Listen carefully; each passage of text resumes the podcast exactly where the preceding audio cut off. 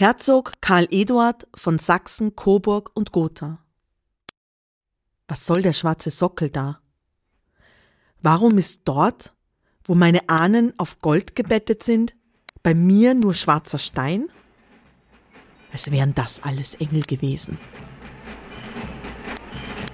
Und Sie kommen hierher, sehen den Sockel und denken, ha, da steht der Übeltäter. Der Totengräber der Weimarer Republik. Der Fürst, der in die Machenschaften des Dritten Reichs verstrickt war. Hitlers Herzog.